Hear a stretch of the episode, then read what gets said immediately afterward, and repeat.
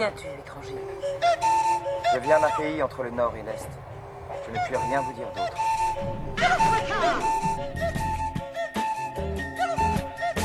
Il faudra repartir.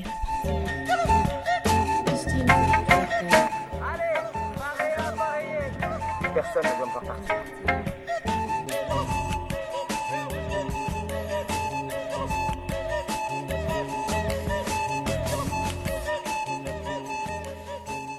Bonjour à toi, cher auditeur de transmission. En cette fin de mois de janvier, si tu es chanceux, tu es peut-être en train de rêver à tes vacances d'été et de penser à ton prochain ou à ton premier voyage.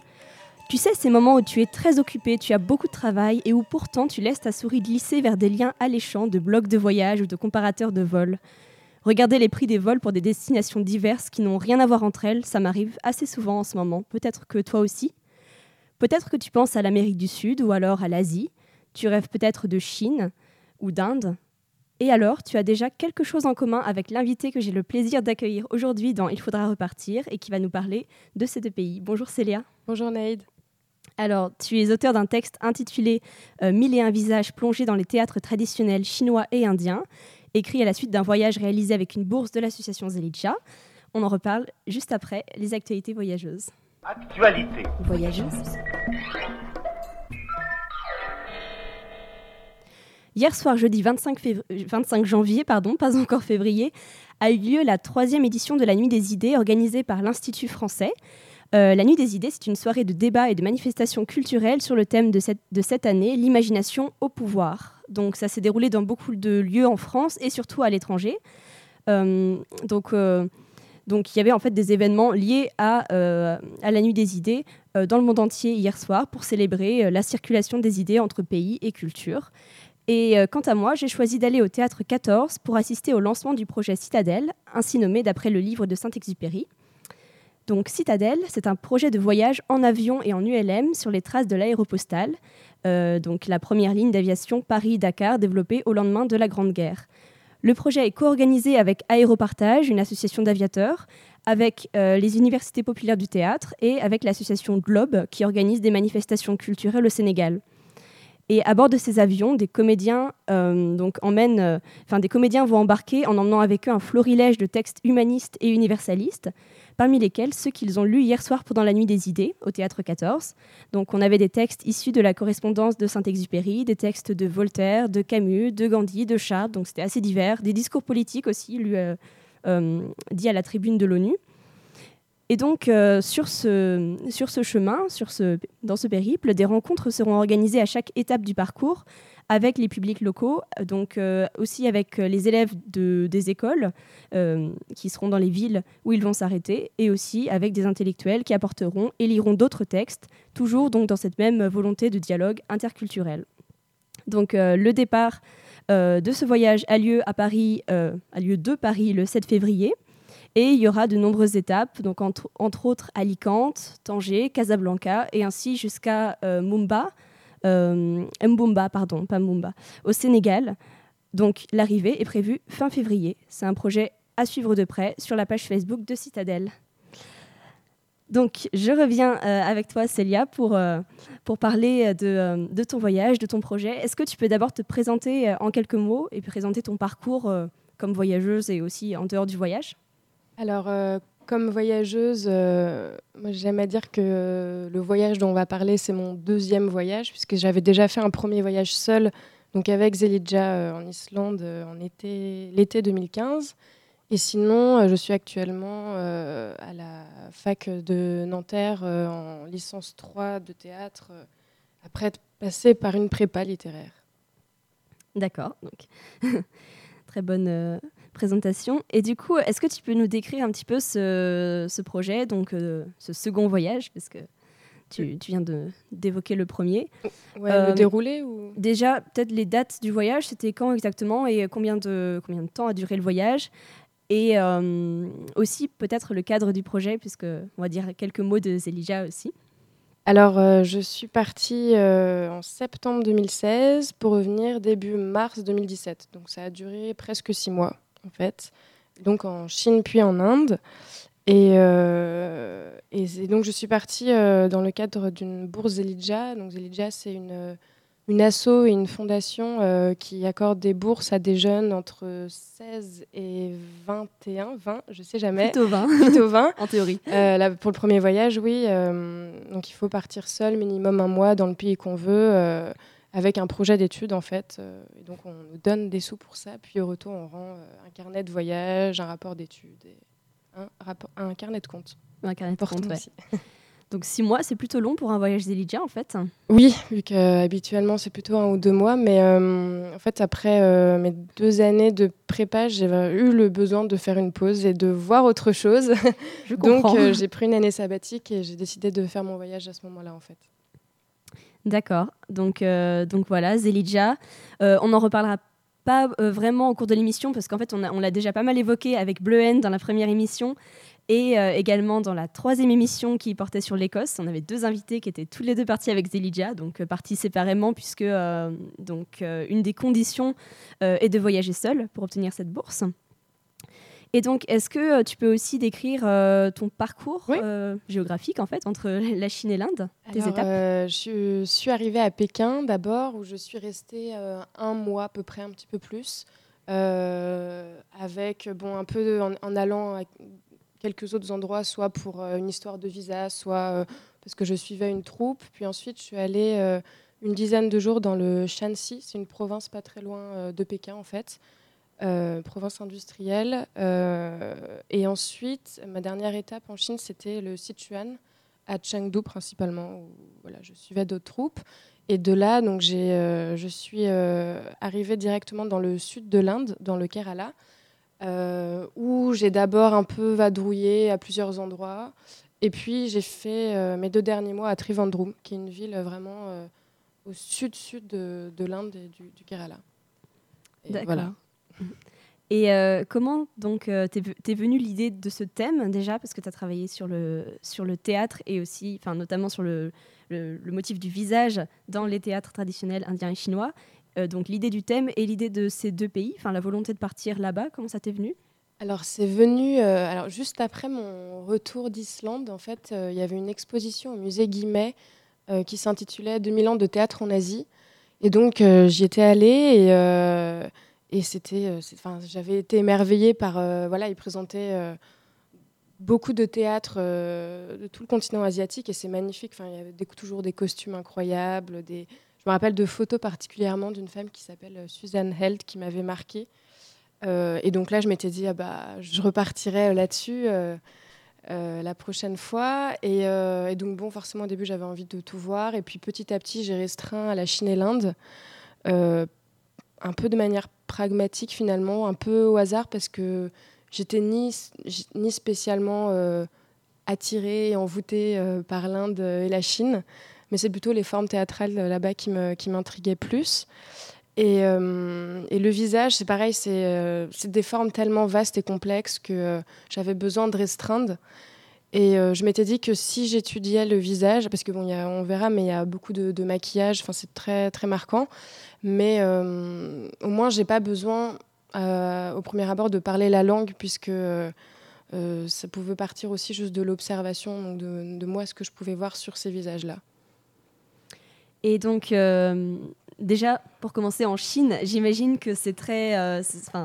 Le théâtre traditionnel, ça reste, ça reste très divers, très multiple. Quelle sorte de théâtre, plus spécifiquement, est-ce que tu as étudié? Est-ce qu'il y a plusieurs genres, comme au Japon avec le kabuki, le no, etc. Euh, est-ce que tu peux décrire un peu de quoi il s'agit euh, Ce que toi, tu as vu euh? Alors oui, il y a plusieurs formes de théâtre traditionnel et rituel. moi, j'ai voulu me centrer sur l'opéra classique chinois. qui en fait regroupe plein de, sous-genres en fonction des provinces et des, périodes. Et donc, donc, parce que bon, la Chine c'est immense comme l'Inde, et chaque région a un peu son, opéra spécifique. Et donc, euh, moi, d'abord, je me suis centrée donc, à Pékin sur euh, euh, donc l'opéra de Pékin, qui est en fait la forme la plus connue, parce qu'elle est un peu tout centralisée, et c'est pourtant une des plus tardives, puisqu'elle est apparue finalement au 19e siècle. et puis, après, je me suis centrée donc, sur l'opéra du Shanxi et l'opéra du Sichuan. Et alors, qu'est-ce que c'est C'est en fait un théâtre traditionnel chanté euh, donc qui mêle euh, donc euh, chant, danse, acrobatie.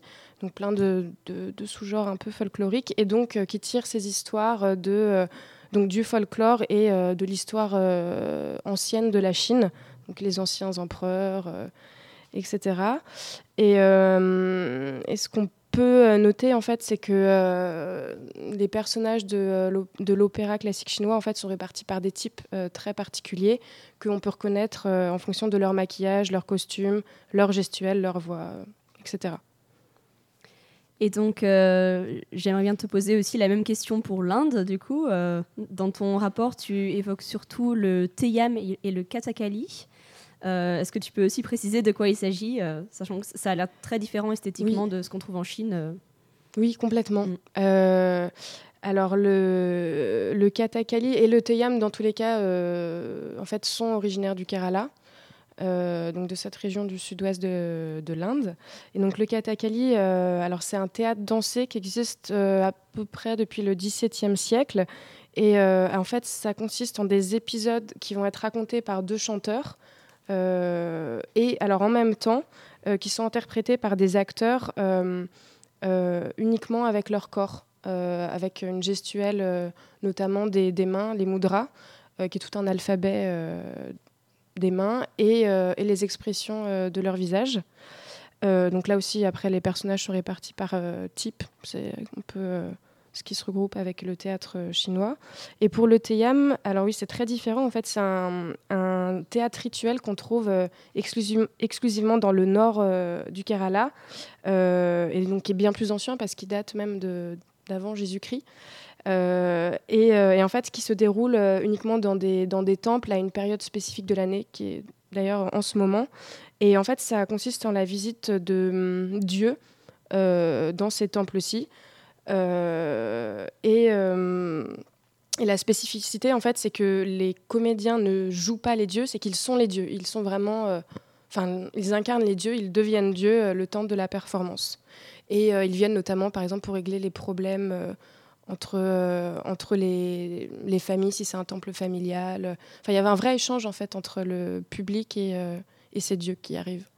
D'ailleurs, les, acteurs de, de Teyam, en fait, euh, en dehors des périodes euh, où ils vont accomplir euh, cet art rituel, est-ce qu'ils jouent autre chose ou est-ce qu'ils sont vraiment entièrement dédiés à ça?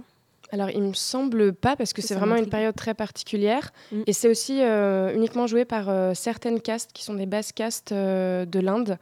donc, c'est vraiment très restreint. On ne peut pas devenir acteur de Teyam comme ça. Et puis, ça se, se transmet généralement de famille en famille. Mais il me semble qu'ils ils doivent faire autre chose. Mais euh, là, je t'avoue que j'ai un petit doute. Mais en tout cas, c'est vraiment très de représenté de manière très cyclique. D'accord. Et euh, donc, euh, quand j'ai lu l'intitulé de ton sujet, je me suis fait la réflexion que les théâtres traditionnels en Inde et en Chine, c'est vraiment très vaste. Parce que, en fait, pour moi, l'Inde et la Chine, c'est un peu c'est un peu deux mondes déjà à part entière et assez séparés, assez différents. Donc, euh, comment, euh, comment est-ce que tu as fait pour traiter un sujet aussi vaste sans se perdre dans la masse d'informations euh, et la différence également? Alors en fait, au départ, j'avais un peu dit que c'était relié parce que vraiment, il y a plusieurs centaines d'années, il y a eu des influences en fait. il me semble que le théâtre le katakali a pu influencer l'opéra chinois, mais bon, maintenant, ça n'a plus rien à voir. Et effectivement, sur place, ça n'avait plus rien à voir, donc j'ai renoncé de les, de, les, euh, à les comparer en fait. Euh, euh, et, en fait, il n'y a pas tant d'informations que ça. avant de partir, j'ai trouvé des, choses assez générales. Et bon, je ne suis pas allée faire toutes les bibliothèques pour voir s'il y avait des thèses et des mémoires, mais il n'y a pas tant d'informations que ça. Et, et donc, bon, déjà, j'avais que le, visage, euh, donc je me suis un peu coupée de tout ce qui était chant, par exemple, euh, toutes ces parties-là. Mais c'est vrai que ça restait très vaste parce qu'on pourrait, je pense, écrire juste un livre sur les yeux euh, dans, dans ces théâtres. Mais finalement, aussi à cause des, par exemple, des blocages de langue, etc., je, finalement, l'information n'était pas si facile à, à obtenir. Donc, j'ai pas eu le sentiment d'être noyée D'accord. spécialement. En ce qui concerne les informations que tu as pu avoir en amont, euh, est-ce que, euh, du coup, tu dis qu'il n'y a pas grand-chose, donc euh, ta compréhension assez précise, enfin assez fine de, de tous les codes en fait que tu décris de ce théâtre en rapport avec les visages, te vient plutôt de l'observation que de ce que tu as pu lire alors? Alors j'ai lu quand même un petit peu en amont euh, Ouais. pour un peu savoir de quoi ça allait parler parce que c'est tellement complexe et tellement lointain de ce qu'on connaît que je pense que c'était nécessaire. Après, bon, en- quand je suis arrivée en Inde, honnêtement, j'avais plus beaucoup de souvenirs de mes lectures euh, cinq mois avant en France, quoi. Ouais. Mais euh, ouais, donc j'ai beaucoup observé sur place. Surtout en Chine, c'était compliqué parce que alors là, il y avait vraiment le blocage de la langue. Euh, et c'est pour ça que j'essayais de m'at- de m'attacher à une, une observation beaucoup plus sensible que vraiment euh, sur euh, les différentes couleurs. Enfin bon. Et en Inde, alors pareil, j'ai observé, et là, bon, on parlait, les gens parlaient anglais, donc j'ai aussi rencontré des, des chercheurs, j'ai pu beaucoup plus échanger avec des acteurs. Euh, et en fait, à mon retour, quand j'ai écrit mon rapport, j'ai quand même euh, relu certaines choses dans, dans des livres euh, pour voilà, pour pas écrire des énormes, des énormités, euh, sait-on jamais. Mais oui, c'était surtout de, de l'observation. D'accord. Donc c'est en fait un, un, grand, un grand mélange d'observation, de, Ouais. lecture et aussi de, de, ouais, d'informations en fait reçues là-bas auprès de Oui, tout à fait. dans des entretiens. D'accord. Et euh, oui, je voulais aussi savoir comment est-ce que tu étais co- comment est-ce qu'on s'y prend concrètement pour réaliser une telle étude? Est-ce que c'est compliqué d'aller entrer en contact avec euh, des troupes et être autorisé à suivre leur travail d'aussi près? Parce que tu parles souvent de euh, tous ces moments passés en coulisses. euh, est-ce que, est que ça a été, euh, le contact a été facile? Alors, euh, plutôt oui. Euh, J'avais déjà trouvé un peu des contacts euh, en amont, notamment à Pékin, parce qu'il fallait que je commence par quelque part, où en fait, je suis entrée en contact avec un professeur de l'école de théâtre traditionnelle de Pékin, qui est en même temps un metteur en scène contemporain. Donc, j'ai suivi aussi tout son travail. Et ensuite, euh, alors après, ça s'est fait de manière euh, un peu étrange, euh, mais en retrouvant le blog d'un photographe français qui vit en Chine, je suis entrée en contact avec la troupe itinérante du Shanxi. Et là, c'est pareil, ils m'ont accueilli vraiment les bras ouverts. J'ai- vraiment vécu avec eux, du coup, pendant une dizaine de jours. Et, et finalement, à peu près pareil en Inde, parce que c'était un milieu très masculin. Il y a très peu de. En fait, il n'y a pratiquement pas d'actrices de, et ni de Teyam. Et j'ai. euh, non, non, j'ai toujours été très bien, euh, très bien euh, reçue et il n'y a jamais eu aucun problème pour, que, pour que je les suive, en fait. Enfin, on m'a jamais demandé d'argent ou quoi que ce soit. Et, et c'était finalement très ouvert et c'est ça qui était, qui était chouette, du coup, et, et beau, quoi. Tu as pris tes contacts surtout euh, en amont sur Internet ou sur place euh? Euh, alors, sur Internet, pas vraiment, notamment bah, parce qu'en Chine, il n'y a, pas, y a pas Google non plus. Ah oui, c'est vrai. Mais voilà, j'avais. C'était. je pourrais vraiment. J'aurais du mal à te refaire tout le parcours de contact, mais Ouais. c'est de connaissances, qui connaissent un prof qui s'y connaît. oui, c'est souvent qui comme connaît ça. quelqu'un qui a eu un élève qui est chinois et qui connaît encore quelqu'un là-bas. Et voilà. Et pour l'Inde, c'était beaucoup plus simple parce que le- l'école où je suis allée, ils avaient un site, ils m'ont répon- répondu tout de suite. D'accord. Donc là, ça s'est fait, euh, ça s'est fait euh, très, très facilement. D'accord. Et euh, donc ces théâtres traditionnels indiens, chinois, ce sont des formes théâtrales auxquelles on n'est pas habitué en Europe. Et tu le rappelles souvent dans ton rapport où tu t'interroges aussi sur ta position de voyageuse occidentale habituée au théâtre à l'européenne et le regard que tu peux porter euh, euh, sur ça. Est-ce que dans ton observation, il, il pouvait t'arriver de faire des rapprochements un peu, euh, un, un peu systématiques, parfois on peut pas trop s'en empêcher, avec des formes, euh, euh, des formes, entre des formes de théâtre asiatique et des formes européennes? Alors j'ai beau chercher, mais non. ah, tu n'en trouves pas, c'est trop différent. Ah ouais, quand j'étais là-bas, tout était tellement nouveau. euh, justement, c'était des choses que j'avais jamais vues. euh, qui étaient, euh, le corps était tellement engagé, euh, la voix, le texte n'était plus si important. Et, euh, et même quand je suis arrivée en Inde, j'ai vu pratiquement aucun lien euh, avec l'opéra classique chinois, mis à part peut-être dans une, une, une lecture des couleurs, du maquillage, mais, mais sinon, non, vraiment. j'ai vraiment pas pu faire ça, peut-être parce que je n'avais peut-être pas assez de connaissances sur, avec sur, par rapport à d'autres théâtres, mais jamais, jamais tombé. Ah non, vraiment pas. D'accord. Et tu disais que tu avais découvert ça quand même assez récemment, enfin pas très longtemps avant de partir.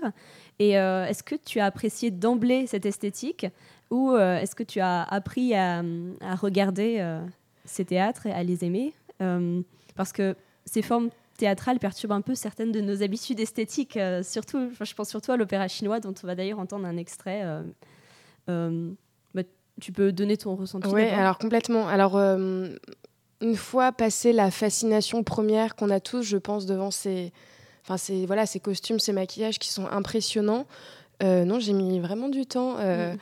Quand je suis arrivée en Chine, je pense que j'ai commencé à apprécier les chants, justement, euh, quand j'étais dans le Shanxi, aussi parce qu'ils avaient une manière de chanter plus grave, qui sortait vraiment des tréfonds du corps.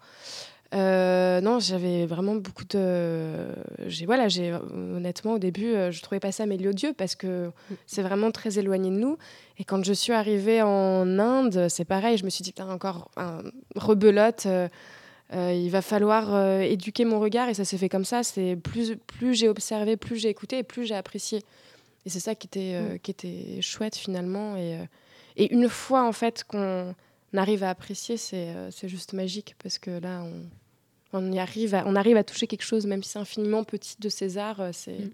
Parce qu'on apprécie assez spontanément euh, euh, bah, l'aspect visuel de l'opéra chinois, mais c'est plutôt l'aspect sonore qui peut, qui peut rebuter. Perturber. D'ailleurs, donc on va entendre un extrait de, du film de Chen Kaige, Haji ma concubine, où donc on a le personnage principal qui chante sur scène. Donc c'est un personnage, en plus il incarne un personnage travesti. Et donc, donc on va l'entendre maintenant.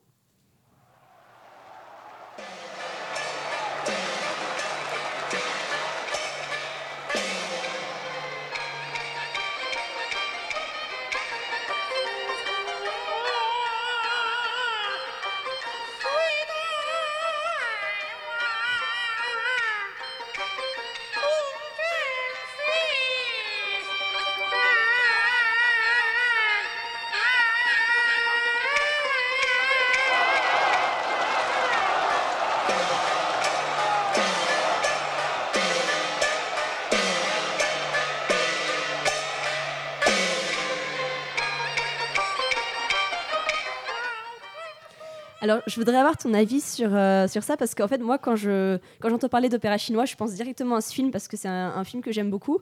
Est-ce que ça ressemble un petit peu à ce que tu as vu? Oui. Oui, oui, oui, oui, oui, Je l'avais vu d'ailleurs le film avant de partir. Et, euh, alors, la première partie qui est sur euh, l'apprentissage, pour ceux qui connaissent le film, bon, maintenant, ça se passe plus comme ça. c'est plus aussi terrible, c'est plus la, torture, quoi. Mais euh, oui, au niveau des, sonorités, c'est ça. Après, ça change en fait en fonction de chaque région. Euh, par exemple, comme je disais, dans le Shanxi, les chants vont être aussi plus graves.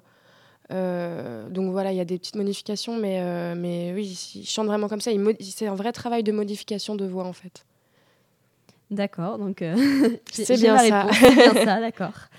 Donc, on pourrait peut-être aborder un peu plus précisément l'objet de, euh, ton étude, donc c'est-à-dire le motif du visage surtout. donc, est-ce que tu peux nous parler un peu de sa place dans ces formes théâtrales? Déjà, enfin, il y a une raison à ton choix. J'imagine que ça, que c'est que c'est important, que ça a vraiment un impact dans l'expérience du spectateur. Oui, en fait, j'ai choisi de l'étudier sous deux aspects. Donc, l'importance du visage sur scène pendant le jeu et aussi l'importance du visage dans la transition de l'acteur au personnage. Euh, donc sur scène, euh, donc déjà tous ces alors donc c'est donc il y a des maquillages et dans tous ces types de, de théâtre, euh, ils servent d'abord en premier de reconnaître les personnages puisqu'ils sont tous typés, notamment pour par exemple les spectateurs qui sont loin, tout de suite avec les couleurs, on sait on sait qui est sur scène. et puis après, après dans l'opéra chinois, c'est moins visible que par exemple dans le katakali où là il y a vraiment un, vrai travail euh, d'expression faciale. Il y a neuf expressions. Euh, il y a tout un voilà enfin ah tu fais une typologie dans ton rapport euh, dans ton texte des expressions avec l'illustration en photo. et, puis surtout ils apprennent vraiment à, à, bouger chaque muscle de leur visage de manière indépendante puisque ça va en fait dans le katakali il y a une vraie, une vraie dissociation entre le corps de l'acteur donc les mains qui vont raconter l'histoire et, son visage en fait qui va réagir par rapport à cette histoire qu'il raconte, donc qui va être en fait le miroir émotionnel de l'acteur. Et puis, euh, puis c'est euh, aussi euh, très important donc dans les coulisses parce que c'est une étape très longue. par exemple, dans le Katakali, les acteurs mettent 4 heures à se préparer. Et c'est assez symbolique. Par exemple, dans le Teyam, à partir du moment, en fait, une fois que l'acteur est complètement euh, euh, vêtu et maquillé, il va fermer les yeux et il va y avoir un petit laps de temps. Et quand il va les rouvrir en se regardant dans le miroir, il est devenu le dieu. Donc en fait, la ah transition se fait carrément par le visage, par le regard.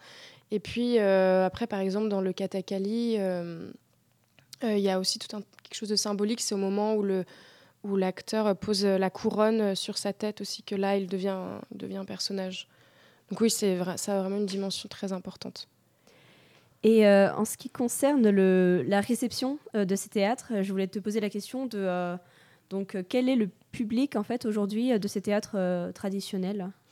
Alors, Inde Peut-être que c'est différent aussi entre les deux pays. oui et non, dans le sens que les pertes du public, en tout cas dans tous les cas pour le katakali et l'opéra chinois. L'opéra chinois il y a encore euh, du public euh, beaucoup dans, dans les campagnes, mais ça reste des personnes âgées. En fait, les jeunes sont plus du tout intéressés par ces formes, ces formes-ci. Ils sont plus concernés par les histoires et oui, voilà, ça les, ça les intéresse plus trop, ce qui est un problème. Et, euh, et dans le Katakali, c'est encore joué dans les temples, donc il y a encore une tradition de venir, mais pareil, plus personne comprend vraiment ce qui se passe. Et, au final, euh, quand c'est des spectacles qui se jouent toute la nuit, euh, à 2h du matin, il n'y a plus que 6 personnes dans, dans l'assemblée. Il y a peut-être le Teyam qui a une place différente parce que c'est encore vraiment très ancré, euh, euh vraiment très lié encore à la religion. Donc, c'est aussi un théâtre où l'acteur devient le dieu, je, rappelle. oui, et, par exemple, quand ça se passe dans des temples familiaux, c'est aussi un devoir de, de ces familles de d'accueillir ce théâme en fait ça revient de mm. manière cyclique donc ça, ça, ça, reste ancré après ils essayent de trouver un nouveau public auprès des touristes, mais bon, euh, le problème, c'est que du coup, c'est des formes souvent un peu atrophiées, qui sont pas d'aussi bonne qualité. C'est un petit peu le, problème, justement, euh, pour ces formes-ci. D'ailleurs, ça fait une excellente transition avec ce que je voulais te demander après. Pour les voyageurs euh, intéressés par le théâtre et la culture en général, qui se rendraient en Inde et en Chine avec la volonté de découvrir ça dans le cadre de leur voyage, qu'est-ce que tu conseillerais? Alors en Inde, euh, le mieux c'est d'aller directement dans les écoles. Euh, enfin au Kerala, il y en a deux. Il y a la plus grande qui s'appelle la Kalamandalam School, qui est une énorme institution et qui organise d'ailleurs des, spectacles au sein de l'école pour, euh, pour les, touristes. Et même à l'école où j'étais, la Margui, Margui School, il y a des spectacles qui se jouent en sous-sein. Puis sinon, on peut leur demander, ils indiqueront les temples où, ça se joue pour éviter de tomber un peu dans le piège à touristes. Et en Chine y a, ça se joue en fait à plein d'endroits hum, un peu locaux, que ce soit euh, dans, des, restaurants ou dans des théâtres, mais euh, là c'est peut-être plus compliqué d'accès, euh, notamment avec la langue, mais après il y a un peu des théâtres partout et c'est finalement assez, accessible. D'accord. Alors, donc après ce, ce, très court moment Lonely Planet, on va passer à la pause musicale. Tu as choisi le morceau 500 Miles. Donc, dans sa version la plus connue, en fait, il me semble. On l'écoute dès maintenant. I'm 500 miles away from home.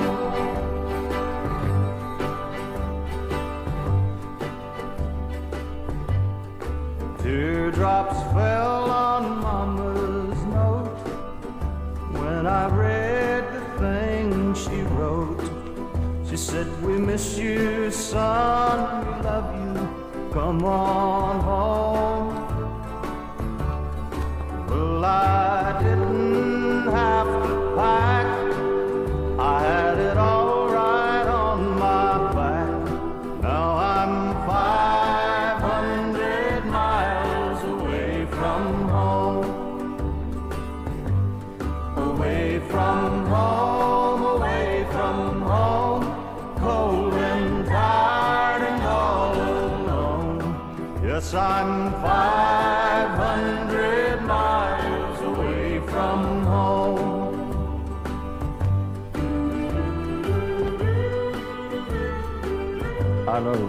Same road I took the day I left home, but it sure looks different now.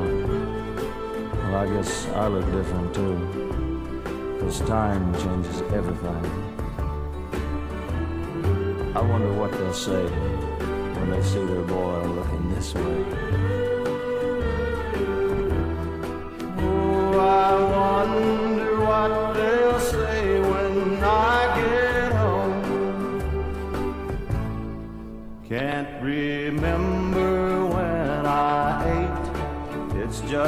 Come and walk and wait.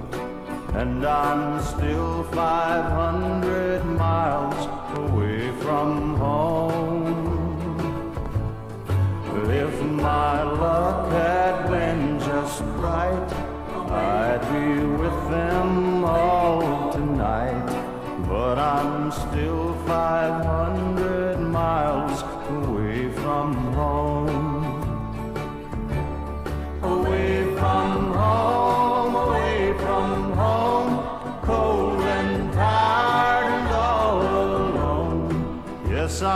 still 500 miles away from home. Oh, I'm still 500 miles away. C'était donc 500 Miles interprété par Bobby Bear et nous sommes sur transmission pour Il faudra repartir en compagnie de Célia. Euh, nous parlons de théâtre traditionnel chinois et indien. Euh, donc c'est toi qui as choisi la pause musicale. Est-ce que tu peux nous dire rapidement euh, pourquoi ce morceau? Que j'adore aussi par ailleurs Oui, c'était une chanson que j'écoutais euh, pendant mon voyage et qui parle euh, justement euh, d'un, euh, là en l'occurrence d'un homme qui, qui va rentrer chez lui, qui relit le, le, le message de, de sa mère euh, et il parle aussi du fait que il se demande si on va le reconnaître à son retour et, et elle me touche, euh, je pense un peu comme tout voyageur, un peu solitaire. voilà. Oui, je pense qu'on on écoutera sans doute ce- cette chanson à nouveau dans d'autres épisodes de d'Il faudra repartir parce que euh, c'est un peu un incontournable et il y a des dizaines de versions. Alors, pour revenir euh, à ce qu'on disait, donc toi, tu as voyagé avec un, avec un but, en fait, avec un projet, un thème d'étude. Et euh, à mon avis, donc c'est une manière assez particulière de voyager qui permet des expériences différentes. Et entre autres, tu racontes euh, dans, ton, dans ton texte que tu as passé, il me semble, un mois euh, à pratiquer toi-même le kathakali en Inde. C'est quelque chose qui n'aurait pas été possible euh, sans ce projet, j'imagine, dans un voyage euh, lambda, dans un voyage touristique. Est-ce que tu peux raconter un peu cette expérience et ce qu'elle a représenté euh, dans ton voyage? Oui, alors en fait, ça faisait déjà un mois que j'étais dans, cette école où je suivais le, travail et la troupe. Et petit à petit, je me suis dit que j'avais envie aussi de ressentir en fait ce que je voyais. Enfin, le ressentir vraiment euh, physiquement. Et ça entrait aussi un peu dans toute une démarche que j'avais depuis le début d'approcher ces, thé- ces théâtres de manière sensible. Enfin, dans mon rapport, je parle par exemple de. J'essaye de retranscrire aussi toute une atmosphère, par exemple dans les coulisses, de l'attente, l'ennui, euh, les moments de flottement. Et euh, c'est ça que j'avais envie de poursuivre. Et, donc, j'ai demandé à un professeur de l'école de, si c'était possible de, m'enseigner de manière euh, assez rapide et intense le kathakali. Et j'ai appris euh, en un mois euh, euh, la danse, euh, le, le pulopadu, c'est prononciation euh, un peu. euh, euh, pas forcément juste, mais c'est la danse par laquelle tout spectacle de kathakali commence. Et, euh, et c'était euh, une danse d'une vingtaine de minutes, donc il y a des pas et des, des mudras, des mouvements de main. Et c'était euh, intense parce qu'en fait, c'était une période où il y avait énormément de spectacles dans les temples. Donc en général, j'avais mon cours le matin. Et dès le, début, dès le début d'après-midi, on partait dans les temples pour, euh, pour, euh, pour euh, commencer à se préparer pour les spectacles qui parfois duraient toute la nuit. Donc je dormais que quelques heures et, et le matin rebelote. je, continuais mon apprentissage et c'était c'est très physique et, et c'était pas facile parce qu'en fait ça demande des postures corporelles très différentes de ce qu'on connaît être à la fois dans le poids la légèreté le mou- enfin par exemple les, fesses en arrière mais en maintenant le bassin enfin c'était pas forcément facile et puis j'avais euh, on commençait souvent par des exercices sur le visage justement euh, où en fait on pleure parce qu'on maintient euh, ses yeux grands grands ouverts euh, euh, pour en fait écarquiller euh, le plus possible euh, les yeux ou apprendre à bouger les, chaque mouvement, euh, chaque muscle du visage. Donc c'était euh, finalement assez, euh, assez fatigant, mais, euh, mais euh, j'ai finalement réussi à apprendre cette danse. Et, euh, J'allais demander. oui, et pour la.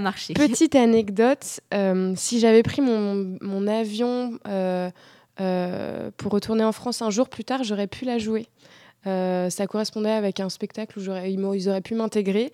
Mais Oh. bon, du coup, ça fait une bonne occasion pour y retourner et, et finir ça. Mais ouais, ouais, c'était, euh, c'était vraiment intéressant aussi de, de- d'essayer de l'approcher de l'intérieur, même si pareil, c'est un Mm. film. En un mois, j'ai rien appris en soi parce que c'est des comédiens qui, qui sont formés pendant 12 ans et puis qui continuent à apprendre toute- toute leur vie. Donc, euh, Oui, et encore déjà un mois, euh, c'est enfin c'est déjà une manière particulière de voyager, euh, le fait Oui. de, de rester euh, de, de rester dans des lieux euh, un peu plus longtemps pour vraiment euh, vraiment on commence à y vivre le- en fait. Ouais, c'est plus ça. de la visite. C'est euh, Mm, mm. pendant ce voyage, vu que je suis restée longtemps à chaque endroit, j'avais l'impression de commencer des débuts de vie à chaque fois.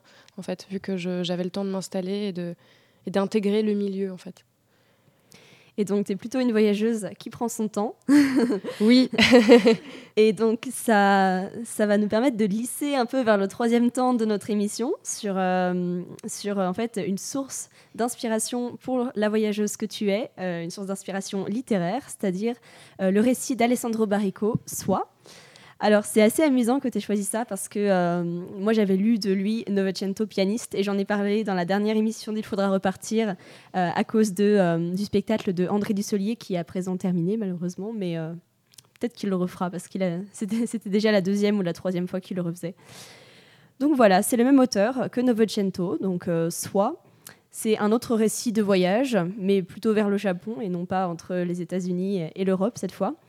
Dans les années 1860, euh, c'est le voyage du personnage de Hervé Joncourt qui, qui fait le commerce de verre à soie, qui va donc euh, acheter chaque, euh, chaque année des, des œufs de verre à soie au Japon. Donc c'est hum, des voyages qui sont répétés, toujours un peu les mêmes et entrecoupés d'une presque histoire d'amour. Tout Presque. est là. tout est là, tout, tout est dans ce presque. Alors déjà, pourquoi ce choix de voyage littéraire? C'est un livre que j'ai lu à mon retour euh, qui m'a été offert et en fait donc c'est pas un il m'inspire pas en tant que vraiment contenu de voyage parce que déjà c'est une fiction et que c'est pas un, voilà un voyage vraiment en immersion mais enfin C'est Bref. très particulier comme voyage, oui. ouais c'est puis c'est dans le cadre d'un travail et euh, ça m'a inspiré euh, plutôt sur le euh, sur la comment ce personnage Hervé Joncourt ressent le voyage par exemple cette cette espèce d'obsession à toujours vouloir euh, euh, retrouver euh, ce qu'il a vécu à retourner à la volonté en fait voilà de retrouver ce qu'il y avait sur place ce qu'il avait vu avant parce que je me reconnais beaucoup là-dedans. Et, en même temps aussi par exemple les liens qui se tissent sans parole ou et même le, le fait qu'à son retour, c'est quelque chose qu'il partage pas, il va le partager très tard. Et je pense que c'est aussi que quand on voyage seul, c'est quelque chose qui est compliqué au retour de pouvoir partager cette, cette expérience. Je sais que pour moi, c'est pas toujours évident, euh, notamment en Ouais. parlant, même si là je le fais. Mais, euh, mais euh, ouais, c'est toutes ces choses-là qui m'ont touchée. Puis il a, il a une écriture quand même très belle, Ouais. très poétique. Et c'est, je pense, un livre qui est le livre qui est le, le voyage euh, en soi, en fait. Oui, c'est vrai, ouais. c'est un voyage de lecteur. beau. Mm. Et euh, donc, tu disais que, euh, qu'en fait, le personnage de Hervé Joncourt avait toujours besoin d'aller, d'aller retrouver peut-être la même chose euh, au Japon à chaque voyage. Et du coup, je trouvais que le voyage était décrit un peu comme une éternelle répétition, parce qu'en fait, on a toujours un passage qui est, à chaque fois qu'il part, répété. Et, euh, et d'autre part, le personnage vit un peu ce voyage comme une sorte de nécessité absolue euh, dans sa vie. Il peut pas, Il peut pas ne vivre sans, en fait. Ouais, il a peut pas ne pas partir. retourner. C'est un peu comme dans Novecento où le personnage euh, du pianiste donc reste sur son paquebot toute sa vie, il ne peut pas en sortir. C'est Mm. c'est un peu le, le, même, le même propos. Donc pour illustrer ça, on va lire euh, deux extraits du, du texte. Donc d'abord le chapitre 33. Donc euh, c'est le troisième ou le quatrième voyage au Japon, je ne sais plus déjà. Euh, alors, pas le dernier, c'est sûr. Parce que je crois qu'il y en a quatre. Ouais, ça doit être le Peut-être que- troisième. Ouais, le le troisième. troisième. Puis le le- un extrait du chapitre 17, euh, qui est donc euh, est ce passage qui est répété à chaque fois sur le, le retour de Hervé Joncourt au pays.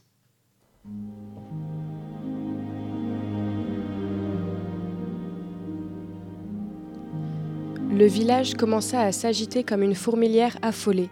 Tous couraient et criaient, et regardaient en l'air pour suivre des yeux ces oiseaux échappés, orgueil de leur seigneur pendant des années, outrage à présent qui volait dans le ciel.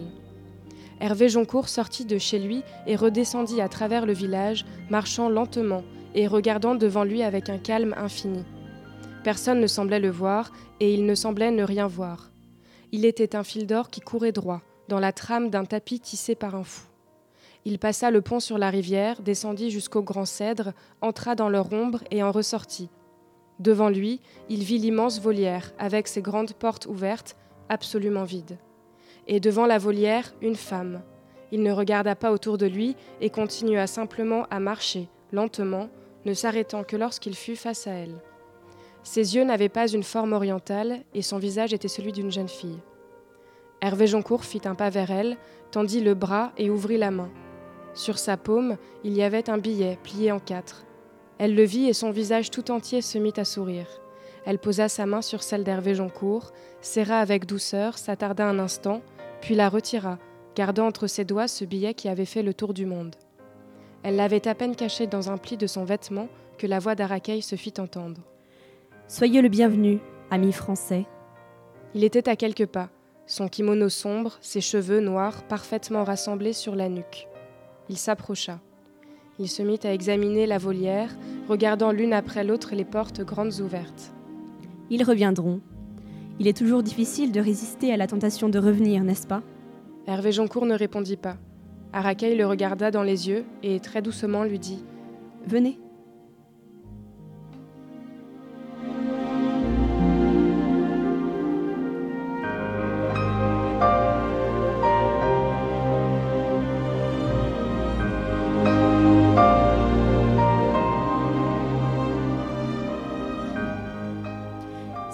Tard, Hervé Joncourt s'embarqua à Takaoka sur un navire de contrebandiers hollandais qui le déposa à Sabirk.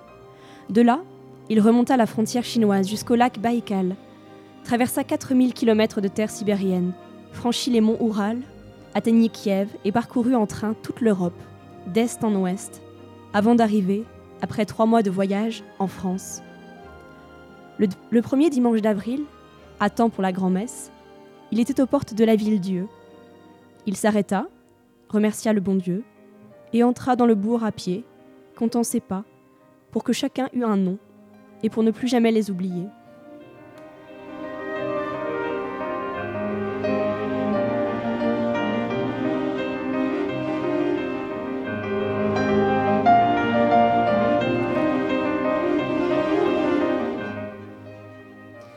Alors, c'est un très beau texte. hein.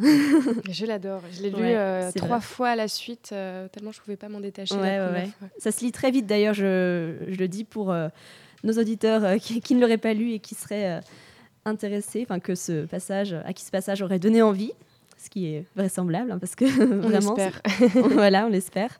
Donc ici, on a, on a vraiment ce sentiment de répétition dans ce que je viens de lire, là, la formule du retour qui est répétée quatre fois en fait dans le récit. Euh, donc c'est comme si on, on voyait un peu le voyage comme une répétition du même avec euh, des variations mais infimes. Oui, par exemple, d'ailleurs, quand il parle du lac Baïkal, euh, à chaque fois, il y a juste un mot qui change par rapport à ce lac. euh. Ah oui, sur le surnom de oui, Néolac voilà. Baïkal quand il y va, ouais. Et, et en même temps, c'est des mois de voyage à cette époque, puisque ça se passe au 19e, mais qui sont résumés en quelques lignes. Et ça, mon- Oui. ça montre aussi que ici, vraiment, ce qui- ça n'intéresse pas Hervé Joncourt. Ce trajet-là pour aller jusque là-bas, c'est pratiquement de l'ordre voilà, de. Enfin, quelque chose de très pragmatique. Et ce Ouais. qui est important, c'est le Japon une fois qu'il arrive. C'est vrai, ouais, ouais. Pour certains voyageurs, c'est la route euh, Oui. le plus important, mais pour lui, c'est vrai que c'est la destination, là, pour le coup. Euh, et le personnage, il est toujours à, à l'affût, observateur euh, de, ces, de ces minuscules changements. Et du coup, est-ce que toi, tu vois le voyage comme ce personnage, comme une façon d'acquérir euh, cette observation très minutieuse et une sorte de sagesse, en fait? Euh, une sagesse, j'espère peut-être euh, à la fin de ma vie. Mais euh, oui, en fait, c'est vraiment moi pendant ce, enfin surtout ce voyage-ci où j'ai passé finalement des heures, des jours, des semaines à regarder, à observer des choses que je ne comprenais pas, pas, pas un mot. J'ai vraiment appris à, à regarder, à éduquer mon regard et à du coup devoir faire attention à, à, à un type de regard, un sourire en coin ou, euh, ou en- enfin voilà, à tout- toutes ces petites choses qui permettent de, de comprendre euh, ce qui se passe euh, autour de, de soi. Et, et oui, et puis et je pense que c'est quelque chose qui va nécessairement avec une certaine lenteur que moi je, je, je, je veux prôner pour moi en tout cas maintenant dans mes futurs euh, dans mes futurs voyages, euh, j'espère. Mhm. Euh, oui, c'est c'est très important. Donc, on parlait de soi d'Alessandro Barrico. Alors, on n'en a pas dit grand-chose, mais le texte parle de, On va parle pas trop en dire parce que sinon Voilà. on ne veut pas révéler Le texte est court, mais il parle de lui-même et il dit beaucoup. Donc, euh, j'invite vraiment euh, euh, tous les auditeurs à, à aller euh, lire ce texte. Euh, une dernière, dernière question sur le devenir euh, de, de ton texte, de ton rapport Zelidja, parce que c'est vraiment un très bel objet. C'est vraiment enfin, Eh ben, un livre à part entière. Alors, je voulais savoir si tu avais prévu quelque chose pour, pour, pour lui, une publication ou euh, le Alors, rendre disponible sur Internet. Il est disponible sur Internet. Peut-être qu'on pourra mettre le, Ouais. le lien Ah oui, tout à sur le, le podcast. En libre accès. Après, on- en fait, je t'avoue que je pensais. Enfin, j'ai pas l'impression que ce soit un- assez. euh, assez euh, cherché ou fouillé pour que ce soit publié. Mais bon, peut-être que je m'auto-censure, je ne sais pas. Mais je n'avais pas j'y avais pas spécialement pensé. Après, euh, pourquoi pas Mais euh, c'est en tout cas une réflexion que je continue parce que, par exemple, pour mon master de th- théâtre, je pensais suivre euh, en fait la troupe de théâtre contemporain que j'avais suivie à Pékin, probablement faire une Ah recherche sur eux. Donc, Donc, à aussi, suivre. oui, oui, voilà, et puis retourner faire bien. du katakali. Très bien. Alors, affaire à suivre. Alors, euh, je sais, dès qu'on parle de l'Inde, on pense Bollywood. Oui, c'est cliché peut-être, mais c'est irrésistible. Alors, pourquoi s'en priver? Donc, on se quitte sur le premier morceau du film Dilwale Dulhania Le Jayenge, DDLJ, pour les intimes. Alors, un immense merci déjà à toi, Célia, d'être venue nous parler d'Inde et de Chine. Merci à toi de m'avoir reçu. C'est un plaisir. Et donc, un grand merci aussi à Salomé qui se trouve derrière la régie et grâce à qui on écoute ce merveilleux morceau en ce moment. Et enfin, encore une fois, merci Zelidja. Merci Sans de nous avoir on ne fait. serait euh, pas allé si loin. c'est ça, donc merci de nous avoir fait voyager, Célia, moi et beaucoup d'autres, car la communauté Zelidja est très grande. Pour rappel, si vous avez moins de 20 ans, il vous reste 5 jours pour monter un petit dossier de candidature si vous voulez obtenir une bourse pour voyager cet été. 5 jours, oui. C'est peu, mais faisable, mais sait-on jamais. c'est possible, c'est possible, je pense. Et vous ne le regretterez sûrement pas. Donc, à vos projets. Et à dans deux semaines, on parlera de street art iranien. Vaste programme.